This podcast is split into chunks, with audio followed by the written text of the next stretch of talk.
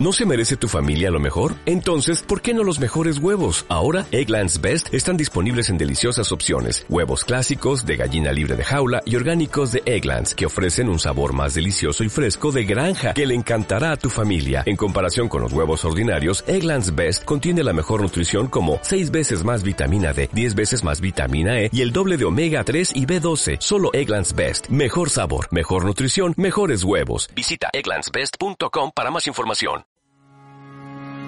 Hola a todos y bienvenidos a este nuevo podcast en De Personas Radio. Periódicamente recogemos aquí tendencias, entrevistas, debates de temas de actualidad sobre el mundo de la empresa y la gestión de personas.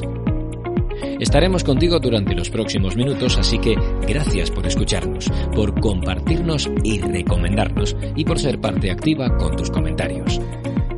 Recuerda que tu opinión nos hace ser mejores. Empezamos. Hola, soy Raúl Castro y hoy vamos a hablar de, marketing, pero no de marketing tradicional, no de marketing. Hoy vamos a hablar de, eh, marcas, de cómo las marcas eh, tienen que adaptarse también a momentos difíciles, cómo marcas consolidadas, cómo negocios maduros tienen que cambiar y tienen que adaptarse a unas circunstancias que, por las que nunca se habían pasado, ¿no? Y para eso nos vamos a ir a la Riviera Maya vamos a irnos a, México y vamos a hablar con Angelina Jiménez. Ella es Corporate Brand Manager en Sandos Hotels y eh, nos va a contar, eh, pues, qué pueden hacer las marcas en una situación como esta, ¿no? En, en, una situación inédita. Y sobre todo, qué pueden hacer las marcas de la mano de una persona extremadamente joven. Angelina Jiménez, has visto que bien te dejo. Bienvenida a este espacio de radio. Muchas gracias, Raúl. Este, mira que el puesto en inglés suena mucho más elegante, ¿no? Hombre, ¿dónde va a parar? ¿Dónde va a parar? Sí, sí. Bueno, Angelina trabajó, trabajamos juntos en, en eh, una compañía de turismo y, y, desde entonces yo he ido siguiendo un poco su, su carrera. Una persona que, pues, que empezó conociendo eh, todos los resortes de, del marketing, todos los resortes de la comunicación, llevaba comunicación interna que también fue eh, parte externa. Eh, Angelina, siempre mm, me he metido mucho con tu, con tu carácter millennial, pero en este momento ha sido una, un, descubrimiento, ¿no? Yo siempre digo que la generación millennial ha sido la que, la que está sacando las castañas de fuego muchas veces a las empresas que no sabían cómo eh, hacer y precisamente por eso pues se encontraban atorados, ¿no? Y sin embargo el hecho de que aparecierais gente que más, eh, digamos, con más impulso, con menos ataduras, con menos, eh, con, con, menos anclajes al pasado, hayáis sabido encontrar soluciones que sean muy buenas para las empresas, ¿no? Sí, Raúl, muchas gracias por tan bonita introducción. Este, y gracias también por la invitación, me da mucho gusto siempre hablar contigo y, y pues ya sabes, ¿no? Yo soy tu fan número uno en todo este trabajo. Entonces, sí, el hecho de que por fin podamos hablar eh, por este medio, la verdad que sí me emociona. Eh, sí, por eso yo creo que es muy importante un tema que tú siempre mencionas, que es esta fusión, porque a veces se toma eh, a las diferentes generaciones como si fueran enemigas, cuando al contrario son son eslabones de una misma cadena y si todos jalan para el mismo lado, eh, las fortalezas de cada, de cada generación pues se evidencian, ¿no? Y sí creo que, que la adaptación al cambio que traemos por naturaleza los, los millennials, pues sobre todo pues por la tecnología, porque crecimos con ella y con, con los millones de cambios que han, que han venido desarrollándose en estos años, pues definitivamente sí define a toda una generación y en esta, en esta en este camaleonismo que ya traemos en la sangre, ¿no? Fíjate, eh, Angelina, que eh, a mí me gustaría que nuestros oyentes, las personas de la comunidad de, personas que, nos escuchan, eh, pudieran llevarse algunas buenas ideas, ¿no? Algunas buenas ideas, en este caso, de la comunicación corporativa, que es lo que a lo que tú te dedicas y, y del cuidado de la marca, eh, ¿qué ¿cuál es el rol de la comunicación corporativa en este momento de, pandemia? ¿no? ¿Qué, qué, se puede hacer desde comunicación para mantener este engagement con los clientes o este, o este calor o mantenerles diciéndoles que seguimos aquí abiertos? No, no, no sé cuál es el mensaje que, que, se puede dar en este momento.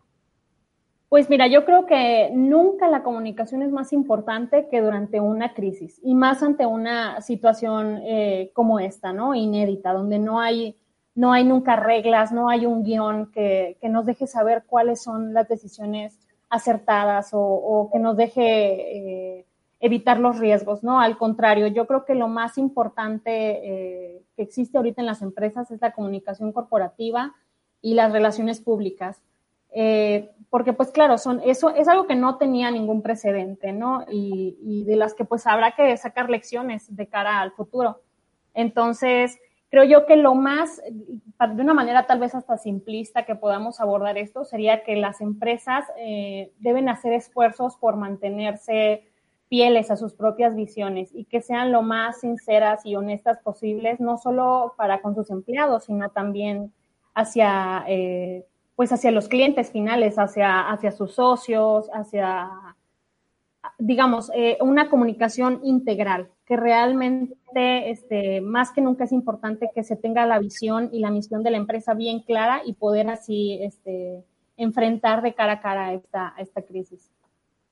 Mira, lo, de lo que estás comentando me surgen dos cosas que te quiero, que te quiero transmitir directamente. La primera de ellas es eh, que mm, se elaboran eh, sesudísimos planes de comunicación en crisis, ¿no? Eh, no, vamos a hacer el protocolo de comunicación de crisis. Y cuando llega la crisis no sirve para nada, ¿no? Esa es la, esa es la primera.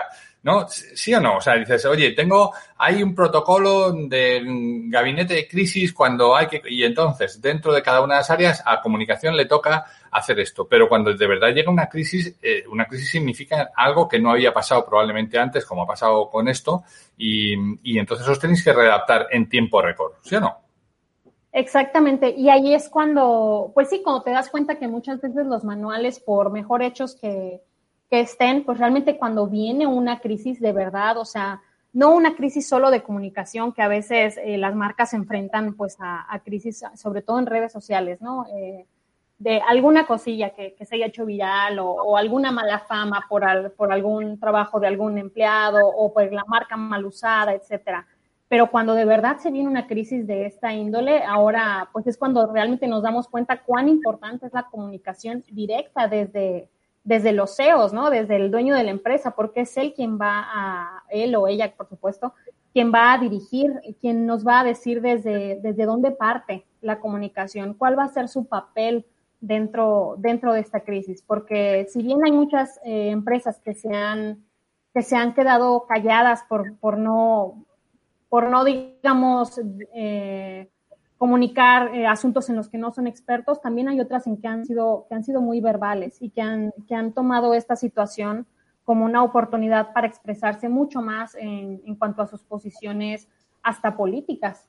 Entonces, creo que, que sí, definitivamente es muy importante que, que, haya manuales, por supuesto, pero es más importante que, los altos mandos y que, y que los CEOs de las empresas en, frente, frente a crisis realmente tomen la, delantera. Claro, pero fíjate, eso, eso me lleva entonces al punto de partida, ¿no? O sea, cuán valioso es tener gente capacitada, empoderada, que cuando llegue un problema para el cual el manual que se tenía previsto no sirve, de repente sean capaces de empezar a tomar iniciativas y sean capaces de poner encima de la mesa soluciones que eran inéditas que hasta ahora no se habían tomado, ¿no? Y eso yo creo que marca también, ¿no? Eso, eso un poco dice de las generaciones nuevas que estáis llegando. Probablemente esta, esta eh, pandemia gestionada con el by the book de las generaciones anteriores de esto hay que hacerlo así porque así se ha escrito y así no sé cuántos, probablemente hubiera sido un desastre, ¿no? Y, y, simplemente el, el, proponer y el, el provocar eh, pues el uso de redes alternativas, de redes eh, sociales, en donde hoy está la gente, de canales que, que no, a lo mejor no son tan ortodoxos, pero que al final llegan a tu público, que es lo que quieres, yo creo que esa ha sido una, una ventaja diferencial, ¿no? Quien ha tenido eh, gente preparada para esto, eh, y eso apela a la responsabilidad, ¿no? A esta capacidad de la respuesta. Sabes que responsabilidad yo la divido en, en response y habilidad, como la habilidad para dar respuesta ante un problema, ¿no? La segunda cosa que te quería contar es, que, o, que te, o que quería, de, de, con respecto a lo que tú habías dicho, que te quería comentar es, eh, tú has hablado de, es muy claro, ahora más que nunca tener la visión y tener esta, que las empresas sean sinceras y honestas con su público, ¿no? Y yo te pongo otra palabra encima de la mesa. ¿Cuánto de coherencia tiene que haber en este momento, ¿no? Entre lo que la empresa dice y lo que finalmente hace. Exactamente. Yo creo que, mira, la coherencia, eh, 100% coherente, pues a lo mejor uno no puede ser, ¿no? Al momento de, de, ser humano, pues no eres negocio y al momento de ser negocio, pues no eres humano. Eh, pero yo creo que esta pelea que hay entre, entre esos dos conceptos, este, no está más que construida por nuestro entorno social.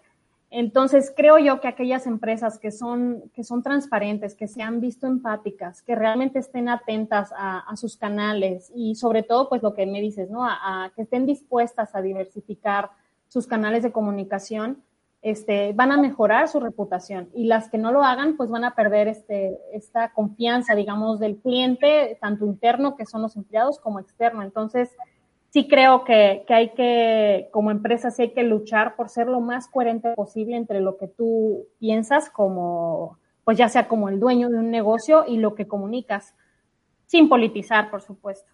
Estás escuchando De Persona Radio con Raúl Castro.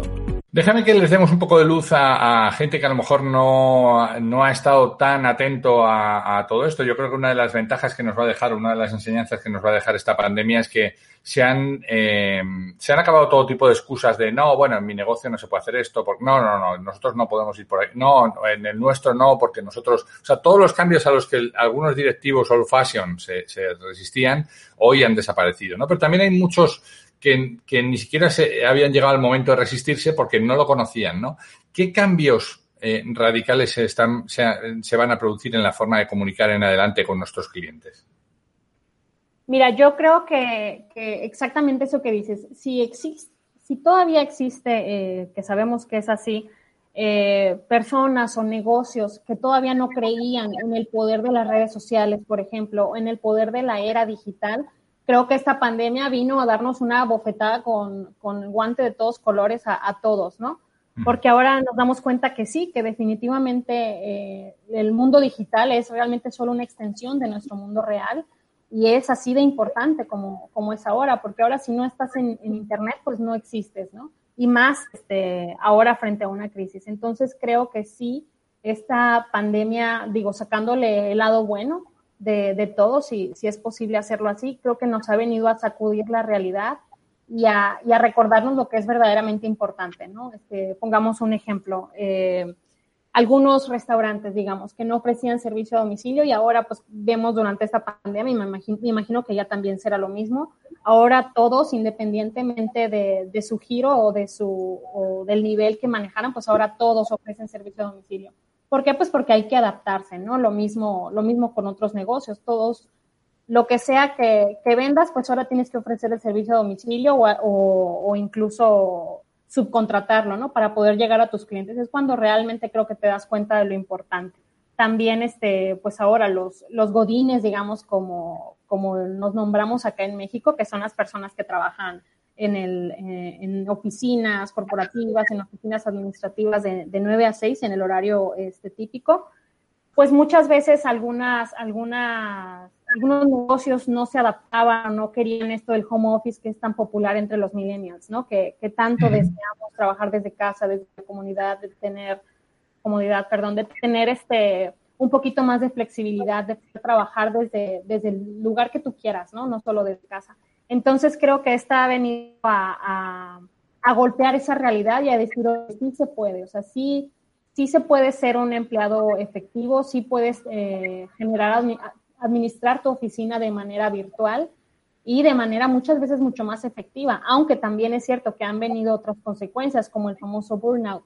Eh, que pues qué significa pues que la gente trabaja ahora de más de estando desde su casa. Entonces creo que hay muchas cosas interesantes que, muchas conclusiones que vamos a sacar de, de toda esta situación. Fíjate que en los en todos los podcasts que hemos ido grabando en este en este tiempo eh, han salido estos temas, ¿no? Pues porque eh, efectivamente toda esta parte de la motivación que se estaba buscando, esta motivación 2.0, ¿no? Que se hablaba de que, ya habíamos superado a Maslow, ¿no? Y que la motivación pasaba por una mayor autonomía. Durante años yo he venido contándolo en las empresas y no ha sido hasta ahora, hasta cuando de repente mucha gente ha dicho, oye, que es verdad, que es que mm, se puede eh, mandar a la gente a trabajar a sus casas, esto es motivador, pero hay que cambiar la, la, métrica, la forma de medir el trabajo de las personas, porque efectivamente no puedes estar midiendo eh, el tiempo de, de, ocupación porque se producen cosas como la que decías, ¿no? Del, del burnout, burnout, ¿no?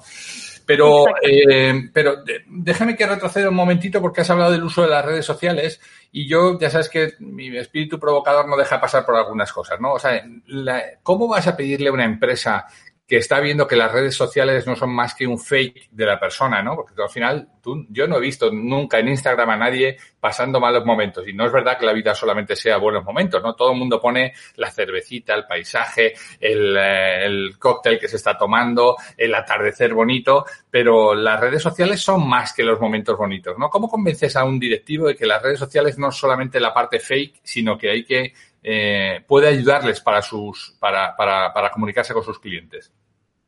Pues mira, ojalá tuviera la respuesta correcta para esa pregunta. Yo creo que sigue siendo un reto. Este, estamos tan acostumbrados a, a precisamente eso, a, a, solo comunicar lo positivo, a, a no postureo, ¿no? O sea, las redes han perdido un poco, un poco, eh, o al menos para, para buena parte de nuestra generación, porque solamente es postureo. Tú entras en el Face, que ya sé que es para abuelos, y, y todo es una vida de color en torno al personaje que tiene el, el dueño de la cuenta, ¿no? Exacto. Este, sí, yo creo que aquellos eh, ejecutivos o aquellas, aquellos negocios que realmente comunican sus decisiones de una manera hasta compasiva, digamos, cuando comunican algo, algo que pues que no es tan positivo, yo creo que son aquellas empresas que van a crear valor y hasta vayan a salir fortalecidos después de esto. Eh, he visto casos, la verdad son muy pocos y, claro, no son, no son las empresas ya que tienen corporativos y demás, sino que son aquellas eh, pequeñas y medianas empresas las que han sido más transparentes, digamos, ¿no? Con sus comunicados o con sus posiciones frente, frente a esta crisis. Entonces creo yo que esas empresas son las que más empatía generan y las que realmente van a salir ganando de esto. Uh -huh. No sé si más o menos ahí, eh, digo, no voy a contestar tu pregunta al 100% porque creo yo que es un reto que todavía no le he encontrado respuesta, pero yo no. creo que vamos por ahí. Claro, y, además tendríamos que ir, irse encontrando con el, con el tiempo, ¿no? Yo, yo, estoy de acuerdo que eh, esto es todo un proceso, ¿no? Y no hemos hecho más que empezar. Si uno pone en perspectiva el uso de las redes sociales, pues de una forma tan activa y tan intensa, eh, son 8 o 10 años los que, los que se llevan funcionando y, y digamos, con, con, un uso corporativo, porque hasta, hasta ese momento estaban más reservadas a, o a grandes corporaciones que ya habían, iban de avanzadilla o a personas físicas, ¿no? Pero, eh, y seguro que sí que me, sí, sí que me sabes contestar esta, ¿no? ¿Cómo, cómo ¿Cuál, ¿Cuál, es a tu juicio la clave para estar más cerca ahora que nunca del cliente? Si es que ahora es lo que toca, porque hay otras, otras marcas que dicen, mira, ahora lo que, lo que vamos a hacer es estar lo más separado posible para que el cliente no nos exija, pero hay gente que quiere estar cerca del, del cliente, ¿no? Entonces, eh, ¿cuáles son las claves? ¿Qué, ¿Qué, podemos hacer ahora en términos de comunicación para, para, cuidar nuestra marca, que sea coherente, que sea no sé cuántos y, y que además de eso el cliente nos perciba cerca?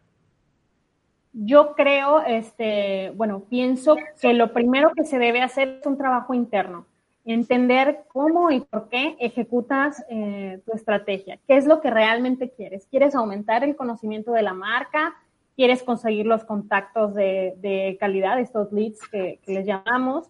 ¿Quieres posicionar a tu organización como, como realmente un referente de opinión en el sector o quieres interactuar con, mejor con posibles compradores o quizás te quieres ofrecer ayuda porque queramos o no, ha, ha, habido muchas empresas también, sobre todo acá en la, en la Riviera Maya, que, que pues es un referente en el turismo a nivel internacional. Este, algunas empresas sí se vieron muy vocales y empezaron a, a hacer labor de organización gubernamental. O sea, eh, yo creo que lo principal que tienes que hacer es hacer un trabajo interno, tú como, como negocio, y darte cuenta qué es lo que realmente quieres y hacia allá enfocar tu estrategia. Si lo que quieres es ventas, pero a lo mejor ahorita no sabes que por la naturaleza de tu negocio no se puede, eh, pues entonces lo, creo que lo mínimo que puedes, que puedes hacer es aumentar el conocimiento de tu marca con una estrategia eh, de marketing de contenido de, y, de, digamos de otras estrategias, ¿no? Entonces, creo yo que esa sería la, la clave. Entiende cómo y por qué ejecutas tu estrategia. Oye, eh, Angelina, hablando de marca, eh, todas las marcas tienen unos atributos, ¿no? Y, siempre, en cada momento, hay que destacar algunos atributos. En estos momentos de crisis, ¿cuáles son los atributos de una marca que mejor le sientan al mercado o a sus clientes? ¿Qué hay que destacar en estos momentos? Yo creo que lo que más hay que destacar es el lado humano. Este, mm. Ahorita todos estamos en crisis a nivel mundial. Entonces, creo yo que, bueno, yo soy fiel, este, creyente que mientras más honesta sea la marca, eh, no, no tiene salida, o sea, no tiene salida más que ir para adelante, porque vas a encontrar a clientes que realmente sean fieles y sean eh, afines con tus valores. Entonces creo yo que, va por ahí, siendo lo más coherente que se pueda. Oye, pero no todos son buenas noticias en una situación como esta. Eh, contestando otra cosa, ¿cómo comunicamos las malas noticias? ¿Hay algún secreto para comunicar malas noticias? Yo creo que no. no hay ningún secreto. Creo que lo mejor hay que buscar la empatía. Este, no, no buscar, este, digamos, dar lástima, ¿no? Digamos, como negocio, sino sí buscar la empatía. Hay, por ejemplo, muchos negocios que, que han, pues han estado al borde del quiebre o han quebrado y tal vez no puedan recuperarse. Entonces creo que que la forma de comunicar ese tipo de cosas nunca va a ser fácil, pero si partes de la sinceridad, eh, no hay más que ser honesto y, así es como puedes generar empatía. Y generando empatía, pues quieras o no, generas todo lo demás. Creo yo que hay que enfocarnos mucho en el storytelling, en, contar historias y, y, así podemos, digamos, generar conexión, porque sin conexión, pues nunca, nunca va a haber nada. Entonces, realmente generar eh, una conexión, generar empatía, este, ser lo más transparentes que puedas y estar atentos a los canales. Creo yo que es, esa, digamos, es la clave principal. De Persona Radio. Presenta y dirige Raúl Castro. Hablando un poco de esto, eh, fíjate que la marca tiene una proyección externa, estamos hablando siempre de cara al cliente, de cara hacia afuera, pero tiene una proyección interna también muy potente, ¿no? Porque al final tú hablabas de la coherencia, ¿no? Pero eh, las personas que están en la compañía están viendo lo que les estamos contando fuera a los clientes, pero están conociendo la realidad. Y ahí es donde empieza mucho de, ese desamor, ¿no? Diciendo, bueno, pero es que estamos contando una cosa, o bien que no es realidad o que no se corresponde, ¿no?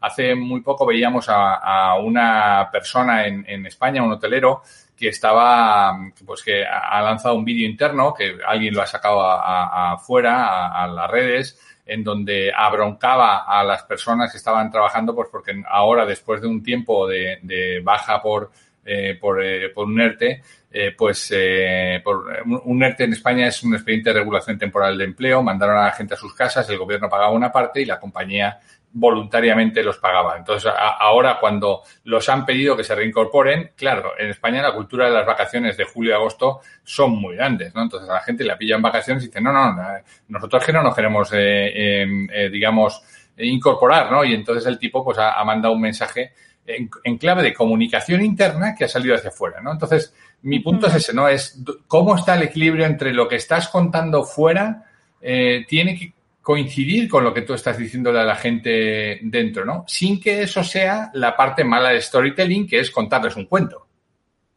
Exacto. Mira, yo creo que si definitivamente el storytelling tienen que ser historias reales. O sea, si tú vas a contar algo, definitivamente tiene que ser real, porque uno, sobre todo eh, ahora con la información y con la tecnología que puede hacerse público todo lo que haces o dices, este, creo yo que sí hay que ser muy cuidadosos con lo que se comunica a los empleados, siendo transparentes, pero siempre con la visión de que tal vez eso pueda salir, ¿no?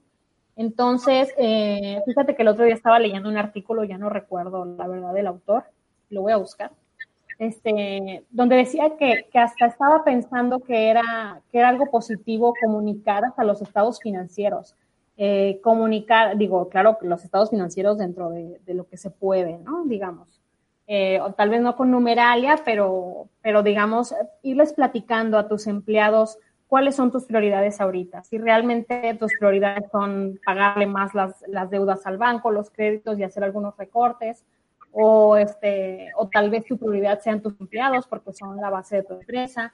Creo que, que deben de, comunicarse las prioridades que tiene la empresa durante esta crisis Eh, y sí, definitivamente es una, una lección para todos, para darnos cuenta que tenemos que ser sinceros con nuestras intenciones, ya sea como emprendedores o como negocios ya, ya grandes, corporativos, empresas del tamaño que sea. Entonces, creo yo que ahora es cuando más importan las ideas desde los propios empleados. Entonces, si ellos se sienten escuchados, si ellos realmente sienten que, que, además les estás comunicando la realidad de tu empresa, son esas mismas personas que si las despides, pues pueden estar hasta dispuestos a aceptar las decisiones duras, ¿no? Que, que tenga la compañía. Pero para eso, pues hay que ser transparentes desde un inicio. Entonces, creo yo que es la oportunidad perfecta para conectar no solo con el cliente, porque no hay que olvidarnos que el, cliente más importante es el interno. Entonces, si conectas con ellos, eh, sobre todo, sobre todo con los más vulnerables, realmente creas empatía ya a todos los niveles. Estaba eh, dentro de este artículo que, te menciono, también hablaba de, de cómo este fenómeno, ¿no? Que, se están despidiendo a muchas personas, pero pues siempre de, los niveles más vulnerables y se, y cautivan nada más a los, a los directivos. Eso queramos o no, sí genera ahí eh, pues un coraje, ¿no? O digamos sentimientos no tan positivos, aunque no, aunque ni siquiera seas la persona despedida, o aunque ni siquiera esté al nivel de las personas que están despidiendo. Sí, sí creo que, que las empresas tienen que ser muy cuidadosas con el, las decisiones que estén tomando, porque, pues queramos o no, eh, pega, ¿no? Pega. La, la, comunicación y las decisiones que se hagan durante una crisis te van a repercutir no solo durante la crisis, van a repercutir mucho después. Y muchas personas que ahora, eh, por fortuna, tienen trabajo, a lo mejor y nada más están esperando a que se acabe la, la crisis para irse a otro. O a lo mejor y al contrario, se ponen más la camiseta que nunca porque se dieron cuenta que fueron apoyados de, de cierta manera o porque fueron testigos de, de las buenas prácticas que estaban llevando en cuanto a, eh, bueno, en cuanto al negocio en general. Entonces creo yo que, que va por ahí. Fíjate que eh, hace unas semanas teníamos una, una entrevista al, al, que era en su momento eh, eh CEO, que hoy es presidente de la compañía donde tú y yo trabajamos, en, en Nexus Tours, eh, y Rubén Gutiérrez nos, nos, hablaba un poco de esto, ¿no? De, oye, ¿qué, ¿qué, es lo que tenemos que hacer con las personas en una situación crítica como esta? Y, y, él nos decía, oye, eh, ser absolutamente transparentes, ¿no? En, en, este momento lo que la gente está demandando es, mira, esto es lo que hay, por doloroso que parezca. Y yo creo que eso es un, eso es un acierto en momentos en donde lo peor que se puede hacer es contarle medias verdades a la gente o incluso engañarlas, ¿no? Y darles una patada para adelante, oye, no, pero ya esto va, esto va, esto va, y, y, y claro, con el tiempo es, es, inexorable. Y entonces cuando el tiempo va dando y quitando razones, de repente te vas dando cuenta que has estado viviendo una mentira durante tres o cuatro meses, porque ya van cuatro meses que llevamos en esta situación, ¿no? Y, sí. y yo creo que eso efectivamente se vuelve en tu contra, ¿no? Y luego hay una segunda derivada, lo que tú decías, que efectivamente incluso a la hora de, de separarte eh, o de separar a una persona de la compañía, ¿no? A la hora de, de decirle, oye, te vamos a ayudar a triunfar fuera, ¿no? Como, como por ahí dicen, o, o, que le den en el hombro. Claro, ¿no? Y le digan eso de no sabríamos qué hacer sin ti, pero desde mañana lo vamos a averiguar. Eh, pues eh, eh, hay, que, hay que ayudarles a encontrar, ¿no? Nosotros estamos trabajando ahora con muchas personas que han tenido que salir de las empresas por la situación, que no se le puede achacar a nadie, no es una mala gestión, no es, un, es, una, es, es una desgracia, es una pandemia brutal que está asolando todo el mundo y por tanto eh, han tenido que salir, ¿no?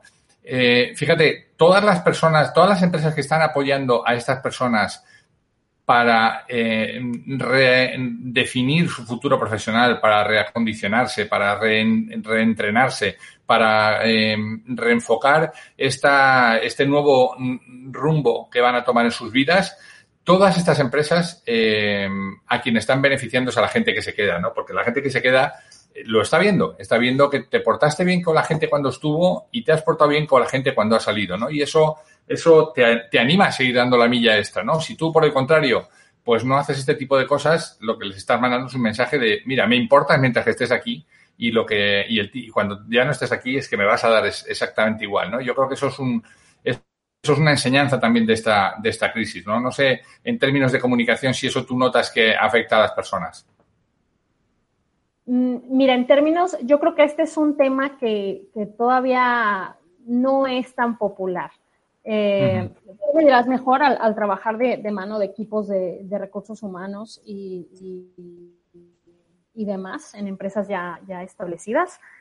Este, creo yo que todavía no se comprende muy bien la importancia de, de llevar de la mano, aunque estés llevándolo a la salida de tu proyecto, ¿no?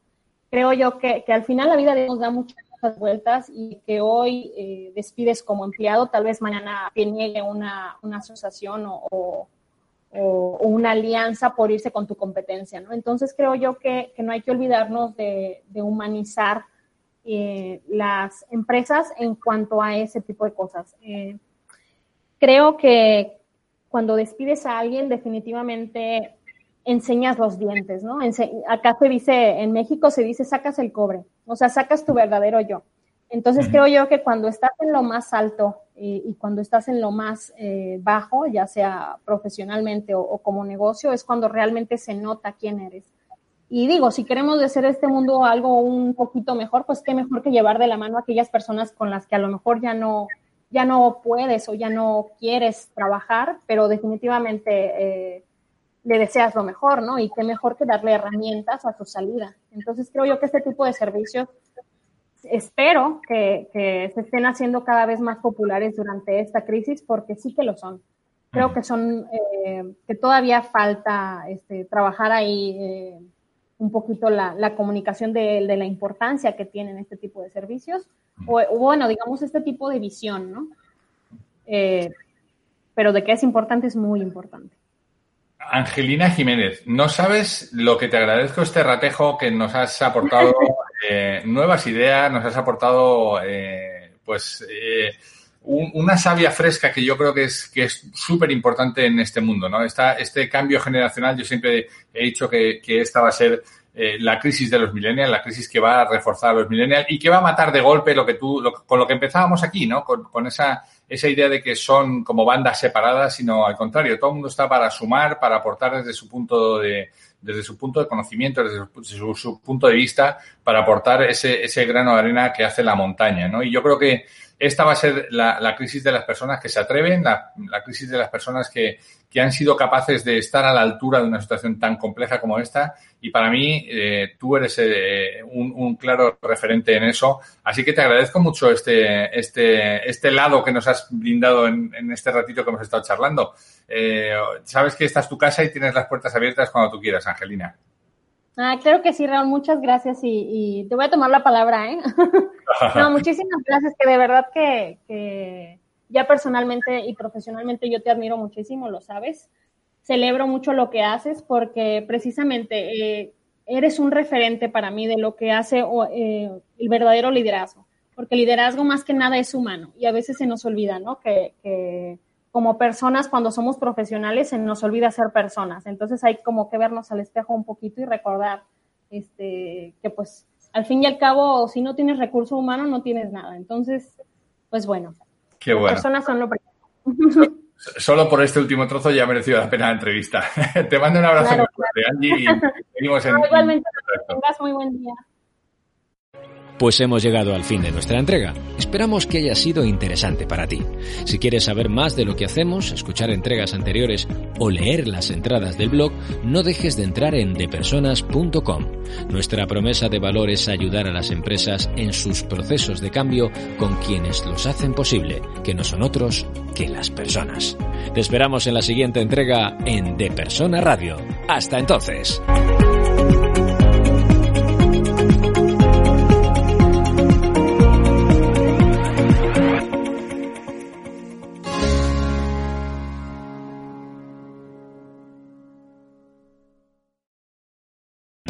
O'Reilly Auto Parts puede ayudarte a encontrar un taller mecánico cerca de ti. Para más información, llama a tu tienda O'Reilly Auto Parts o visita oreillyauto.com.